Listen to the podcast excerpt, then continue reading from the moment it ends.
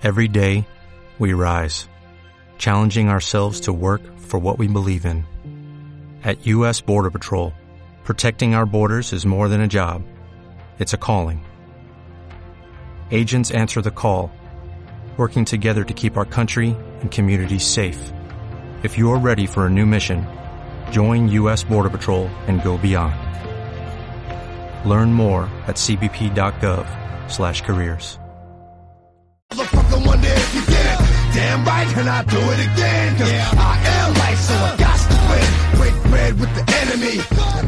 Y el segundo de los temas es esa denuncia, esa demanda que habían impuesto diversos luchadores que habían trabajado con, con UFC, John Fitch, Kun Lee, Nate Quarry, entre otros, que eh, esto se remonta ya a 2014, no es algo que, que venga de ahora. Fíjate, hemos- ha pasado seis años y todavía estamos en los primeros pasos.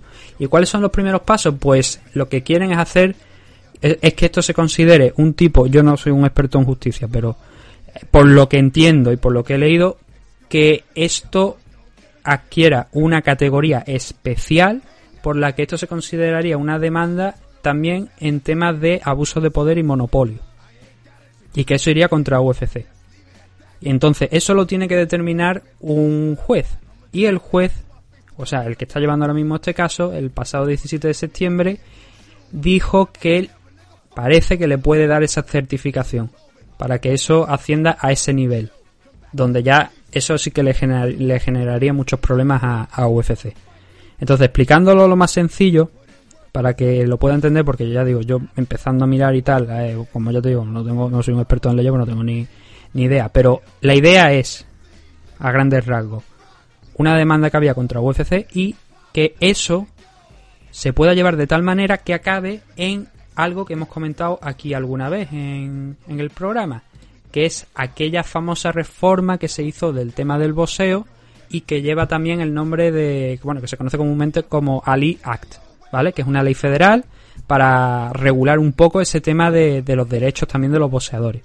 Eso es lo que, que se persigue aquí con esta demanda eh, eh, contra UFC. Como digo, yo como no soy un experto, voy leyendo.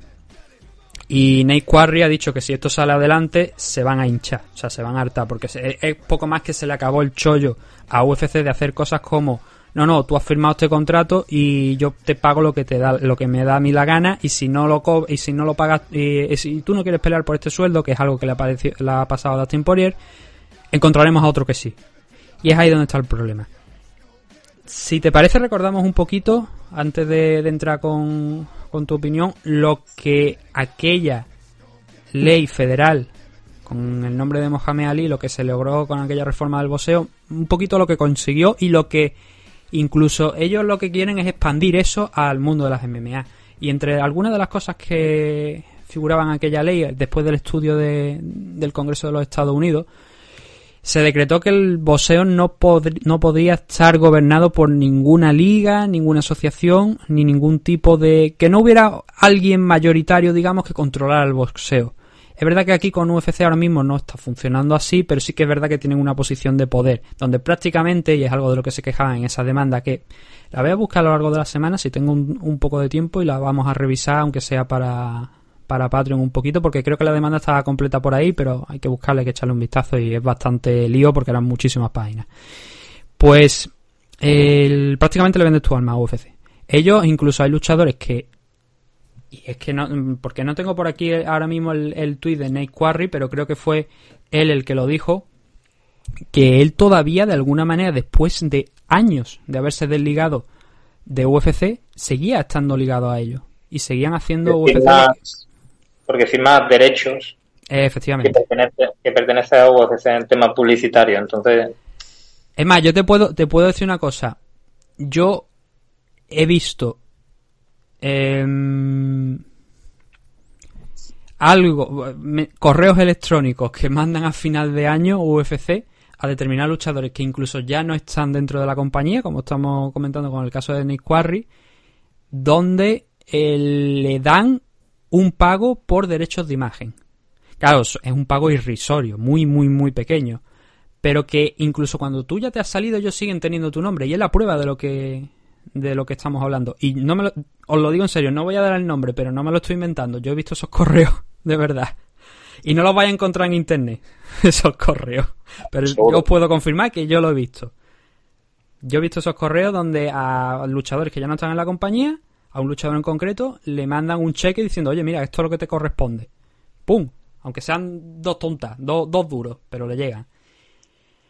Luego, yo creo que esa es la gran cuestión de, de esta historia, ¿no? De, del tema de lo de, de la reforma que ellos quieren hacer. Hemos hablado de eso, de lo de que, el, por ejemplo, en el caso del boxeo, que no está gobernado por ninguna eh, liga o organización. Y de hecho es lo que estamos viendo ¿no? en el mundo del boxeo. Hay diferentes asociaciones, organizaciones que tienen sus propios cinturones y que todo va pues como, como cada organización quiere y desde luego no se pisan entre ellos. ¿A qué nos podría llevar esto? Pues mira, imagínate el punto en el que esto sale adelante y obviamente esto a UFC le va a suponer un palo grande porque le van a poner una demanda que va a tener van a tener que pagar mucho dinero si esto sigue así. Y pongámonos que puede llegar el caso, como estamos viendo, donde ya los luchadores no solamente son que ya no son exclusividad de UFC, que pueden ir a cualquier otra compañía, negocian el contrato de la pelea, como pasa en el mundo del boxeo, y pueden pelear hoy en UFC y mañana en Bellator. Tú ponte cómo afectaría eso a UFC, porque ya no tendrían exclusiva los derechos de la gente, solamente durante la promoción del evento. Es que realmente, en el único sitio donde yo creo que se iría un luchador de la UFC sería a, a Japón. Ya está, a pegarse allí en Prey, fuera. Pero de coger y de. Aunque, aunque queden de agente libre. Digo de los punteros, ¿eh? no, no, pero no, no, no, son, no quedan como. A ver, no quedan como agente libre, pero hay muchos. No agente libre, como, pero como sí. No, claro, pero ellos tienen, ahora mismo, por ejemplo, llévate, es que, claro, tenemos que hablar del boxeo inevitablemente porque es que es donde estamos viendo quizás esas cosas, ¿no? Ahora mismo los boxeadores están en una posición de poder en la que dice, o me pagas esto o no tienes combate. Y eso está pasando precisamente con entre Canelo y Dazón. Dazón dice que, ellos, que él tiene un contrato que tiene que, pelear, que por cierto, decían que querían que, se enfrentase a Jorge Masvidal y no sé qué otro luchador de UFC era. Era, era, de cachondeo, que eran los rivales que ellos tenían en mente. Y dice tú, pero vamos ver, que estos es que no son ni boxeadores. Y claro, Canelo dijo, oye, no, yo tengo este rival, este, pues es verdad que no está arriba en los rankings, pero oye, es el rival que hemos encontrado. Y no, no, no, esto no es lo que tiene que pelear. Entonces Canelo ha dicho, sí, pues os demando porque estáis incumpliendo el contrato, me estáis impidiendo boxear. Y eso es a lo que están ahora mismo aspirando tantos tantos luchadores. A poder llegar el momento donde ellos digan, oye, eh, este, esta pelea la vamos a renegociar. No es lo que ponga en el contrato este que te he firmado, en el que te estoy vendiendo todo lo que puedo y más, sino vamos a negociar pelea por pelea. Mi valor ha cambiado de el primer combate al segundo. ¿Por qué? Porque he vencido a lo mejor tu punto. Es Michael Chandler que llega y que le ofrece, no sé, 50 mil dólares. No va a ser el caso, obviamente va, yo creo que cobrará más. Pero ponte que ese primer combate directamente es contra un top 5. Y derrota ese top 5, que le van a pagar 100 mil dólares en el segundo combate. No, eso es lo que se trata de evitar con esta cosa, con esta idea, con esto que quieren hacer. El romper esa ese abuso, porque es que es un auténtico abuso lo que está haciendo UFC. La gente dice, no, es que esto es lo que firmas y es lo que tienes que cumplir. No, pero vamos a ver, si tú, por ejemplo, no solamente, no lo apliquemos ya al tema de, de los luchadores en sí. Vámonos a ver qué es lo que pasó con Pride. Vámonos a ver lo que pasó con, con Strikeforce y con Wake. ¿Qué pasó? Zufa las compró y las cerró. Y se quedó con todos los luchadores. Esos son técnicas de monopolio también. Claro. Entonces, eso es lo que se quiere erradicar. Para eso está esta demanda, que está evolucionando favorablemente. Ya digo, no está confirmado que esto eh, tenga esa misma esa certificación de la que estamos hablando para moverse a ese siguiente nivel donde se va a juzgar eso. Eso ya es algo que eh, yo no tengo ni idea, pero que la idea principal es llegar que es con lo que nos tenemos que quedar con es con lo que nos es lo que nos interesa a nosotros es llegar a esa reforma similar o incluso como han dicho alguna vez expansión de esa ley de, de Mohamed Ali, de esa ley que lleva el nombre de Mohamed Ali. Y otro detalle, por supuesto, es si ahora mismo están cobrando el 18%, que cobren bastante más los luchadores. Todas esas operaciones, pues tendremos que ir viéndola. Hemos tardado seis años hasta llegar hasta este punto. Y vete tú a saber cuánto tardaremos hasta llegar al siguiente. Pero por lo menos se está avanzando. Es ya digo, para que veáis, seis años se ha tardado en llegar hasta este punto. Eso quiere decir que hay mucho en juego que es muy complicado de hacer. Y que, ya digo, cogeré la demanda, le echaré un vistazo a ver si podemos destacar, aunque sea algunos fragmentos de lo que decía Kunle, John Fitch y Nate Quarry. Y a partir de ahí, pues aportar un poquito más de luz, porque hay artículos muy buenos en internet sobre el tema y merece la pena que si no lo explicamos no- nosotros que lo leáis también porque es una cosa muy interesante y que creo que debería interesar, interesarle a la gente porque al final vosotros estáis pagando un dinero, pero vosotros estáis pagando por ver a determinados luchadores. Vosotros pagaríais probablemente el mismo dinero si esa pelea fuera en Bellator, ¿verdad? Porque son los mismos luchadores. ¿Qué más da que sea, que sea UFC? Si Javier Nurmagomedov contra Justin Gage se celebra en Bellator, ¿no pagaríais eso? Pues eso es lo importante. Al final, tenemos que beneficiar a los luchadores, no a la empresa. La empresa, obviamente, hay que respetarla, y pero claro, después de tantos años viendo como la ganancia, las ganancias de los luchadores van para abajo y las. UFC van para arriba. Es que al final volvemos otra vez a lo mismo. UFC es UFC por los luchadores. No, no, no, no hay más. La puesta en escena, las luces, tal, Bellator o, o One, coño, o, o Price, tío, o, o Racing, es que, digo Price en la antigua, o Racing, hace, hace, hacen una puesta en escena que es brutal y que se debe a UFC. UFC es UFC porque tienen lo mejor de lo mejor. Ya está. Tienen los mejores luchadores, entre comillas, están en UFC. Entonces, si esos luchadores, lo que tú estás diciendo, si esos luchadores pueden coger y, y disputar un campeonato en, en, en Rising o, o, o en Bellator, en One o en... Da igual.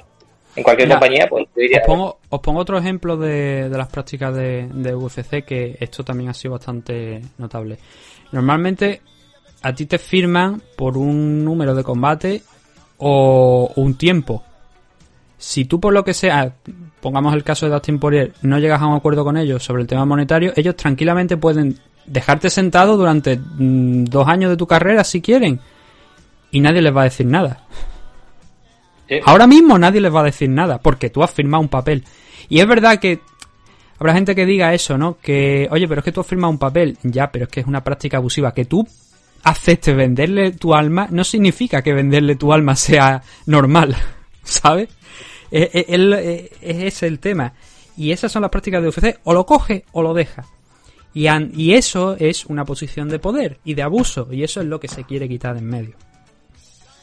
Entonces, si llegamos al punto ese donde a UFC se le quite ese poder de mm, ir comprando compañías, cerrándolas, de ir haciendo ofertas desorbitadas por luchadores que eh, luego a lo mejor les van a pagar tres duros y cosas de ese estilo, que UFC ha hecho cosas buenas, por supuesto, ha hecho muchas buenas, pero la práctica suya en muchos puntos deja que desea. Mucho, muchísimo. Y si al día de mañana, ya digo, podemos tener un campeón en UFC, cada vez sea campeón de UFC y de Bellator, sería maravilloso. Porque con eso es que subiría más el nivel de todo, de todas las compañías. Claro que es algo bastante complicado. Porque. Sí, pero claro, UFC no quiere que suba el nivel de todas las compañías. Ya. UFC quiere que suba UFC. ¿Por qué? Porque está monopolizando el negocio. Ahí. Y ahí. Y es que estamos dando vueltas desde hace minutos sobre lo mismo. Sobre todas las cosas que estamos comentando al final, a dónde nos llevan, a ese punto de monopolizar el negocio. Y eso es obviamente lo que no quiere UFC que se le caiga. Y veremos. Veremos cómo, cómo acaba esto. Si lo vemos nosotros, yo creo que sí, espero que sí, ¿no? Que, no, que lo lleguemos a ver en un, un momento, algún día. Y Como siga que- de trabajo, seguramente yo no lo veo. A ver, es que, mira, aquí por ejemplo dicen que la diferencia entre la que dos expertos consideran, supongo que uno que va con, con UFC y otro que, que no, es eh, en temas de daño a los luchadores, por lo que han firmado sus contratos, se habla de 1,6 billones que creo que son... eh, o sea, no son billones, creo que son 1.600 millones, me parece. Porque los billones en Norteamérica creo que funcionan de, de diferente manera y creo que son 1.600 millones. Pero siga, habla tú, voy a buscar a ver si... No, no, si yo poco, poco más tengo que decir, si al final es el trato abusivo que tiene o que ha tenido a lo largo de la historia UFC con los luchadores. Ya está, ya está, porque Bellator eh, deja a los luchadores que se que se para, para empezar tiene muy pocos luchadores bajo contrato y porque tiene mucha gente libre y luego los que tienen con, con contrato los deja luchar en Racing. Ah. UFC no, UFC es para UFC y por UFC. Entonces, sí que si se permitiera que los luchadores fuesen como los boxeadores que pueden pelear en varias compañías, sería un bastinazo. Eso sería, sería brutal. Sí, Sería brutal. En la presentación de Javid, por ejemplo, digo Javid porque es el campeón ahora mismo de peso ligero, de, de Javid con el cinturón de Bellator, el cinturón de UFC y el cinturón de One, joder, A la vez, a la vez, sin tener que por qué está sometido simplemente a lo que diga una compañía. Que eso es lo, Claro, eso es lo claro. interesante. Que a ver, no sé si eso se llegaría a dar, pero claro, si tenemos en cuenta lo que se hace en el boxeo, es algo que sí que podría existir. sí. Sí. Lo que pasa que también es verdad que de alguna manera, a ver, yo no sé cómo funciona en el boxeo, pero es que estamos hablando Bellator, eh, UFC son empresas privadas, a fin de cuentas. sí. Eso en el boxeo creo que no funciona exactamente así y no sé si cambiaría la relación Y en no cuanto porque, se abra. claro, en boxeo, en boxeo son federaciones. Claro, por Y eso. son- claro, es distinto. Pero bueno, realmente, si se da esa. Si se cumple la ley allí, pues, es que sería, sería la bomba. Es que por, por- sería muchísimo más atractivo porque tendrías a luchadores. Joder, el campeón de Bellator contra el campeón de UFC. El campeón de One contra el campeón de Royal CC. Y así, y así. Y luego el megacampeonato en Racing, que es que Racing es que, que sobre todo por la puesta en escena, Nathan, es que me encanta, tío. Porque lo, es- lo más parecido a Bola de Dragón, tío, es, es Racing. Y, y mola. Son 1.600 millones la diferencia que, que estiman en daño eh, contra los luchadores. Eh, son 1.600. El billón en, en Norteamérica equivale a, a 1.000 millones aquí. Y Dana White, con esto cerramos esta, esta noticia, dijo el otro día que a él no le gusta ver, a- preferiría que Israel Adesanya no entrara bailando a la, a a la jaula, que eso no le gusta, ese tipo de, espectáculo no le gusta. Supongo que por eso también tuvo que comprar Pride y cerrarla, ¿no? Para poder, o sea, porque me cabreo y lo quito. Recuerda mucha, a mucha gente.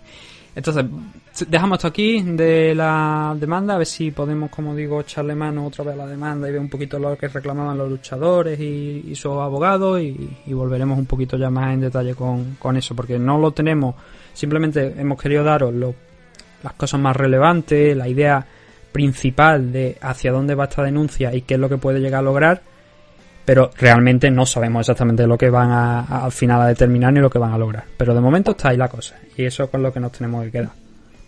Vamos a pasar a la, última noticia, que es esa historia que, te he comentado, de ese pro que va a participar en el próximo evento de Rising de la semana que viene.